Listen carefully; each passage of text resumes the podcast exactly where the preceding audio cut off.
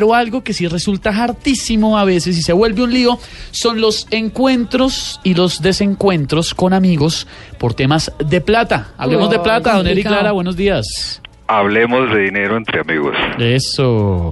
Qué Pues, lío. Un salito para ustedes de amor y amistad. Gracias. Para María Clara, que nos hace falta. Sí, un claro. Mándale un falta. besote. Un besote para ella, para su familia. Muy grande. Pues mira, ahí eh, le- les doy un- una frase famosa en El Padrino 3. ¿Se acuerdan de Claro. la película? Al Pacino, Michael Corleone dice, amigos y dinero, aceite y agua. Uy, sí, señor. Voy a hacerte una propuesta que no puedes rechazar. Es que dice, ya no me Sí. acuerdo. Voy a hacer una propuesta. que no puede rechazar.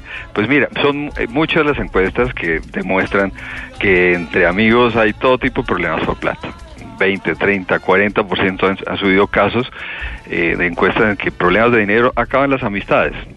Ah, Pero para, para ustedes una pregunta, ¿es normal pedirle prestado plata a un amigo? Pues es que uno siente confianza porque pues para eso es un amigo, ¿no? O sea, uno no va a ir a pedirle prestado al jefe o a una persona que Yo no sí conoce. detesto hacerlo Pero, porque pero uno le acude a los sale mal. amigos, pues en teoría, eso sale ¿no? pésimo. Ah, Pues, Pues es que ese es el problema, sí, y, y si es poquito, Ah, sí, ve- présteme Ah, ahí pues, 20 mil sí. que no, que no Sí, saque del pa'l cajero. bus. Sí. Ay, me acabo de acordar que le doy Sí, plata a un me- amigo.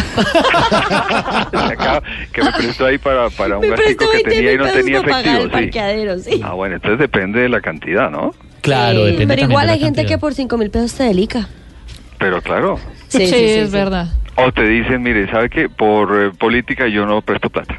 Yo, Mm. yo opté por eso porque en varias ocasiones he prestado plata a amigos y no me pagan. Entonces un ¿Pero día harto o dije, poquito? No, pues eh, es que depende para usted que es mucho. Claro, porque usted es un tipo muy prestante, No, Mauricio.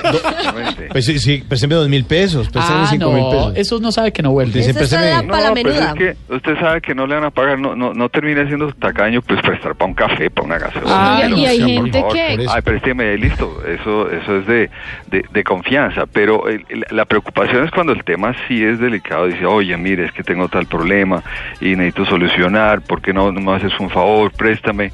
Bueno, pues ahí es definir cuál es tu política personal sobre esos temas. No está mal decir, mira, si yo, yo prefiero conservarte como amigo, pero yo la verdad no presto dinero.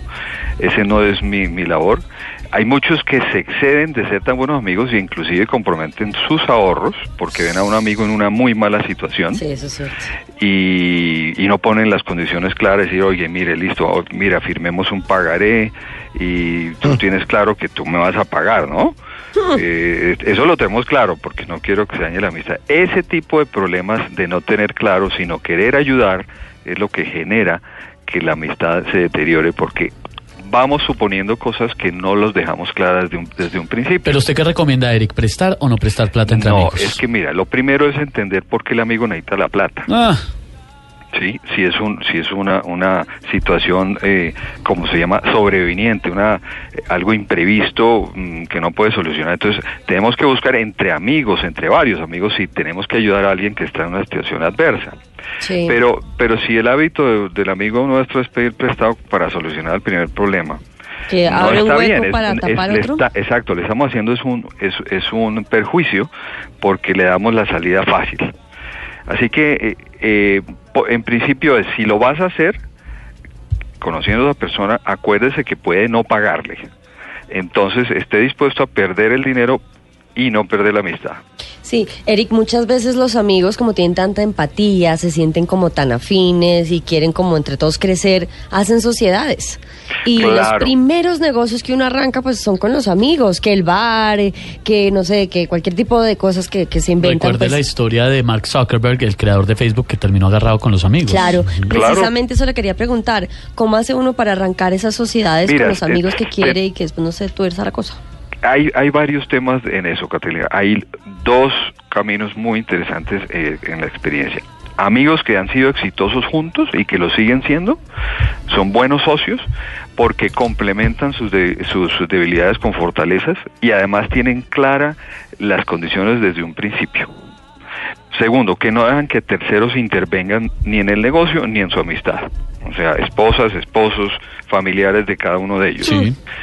si estas si las cosas están claras en una sociedad entre amigos no debe haber problemas porque es igual cuando tú haces sociedad con eh, con un familiar, que, que los, las condiciones estén claras. Pero lo más importante es esa complementación. Y hay muchas sociedades exitosísimas, eh, por ejemplo, esta famosa de los helados en Estados Unidos, eh, Jerry y, ¿cómo se llamaba?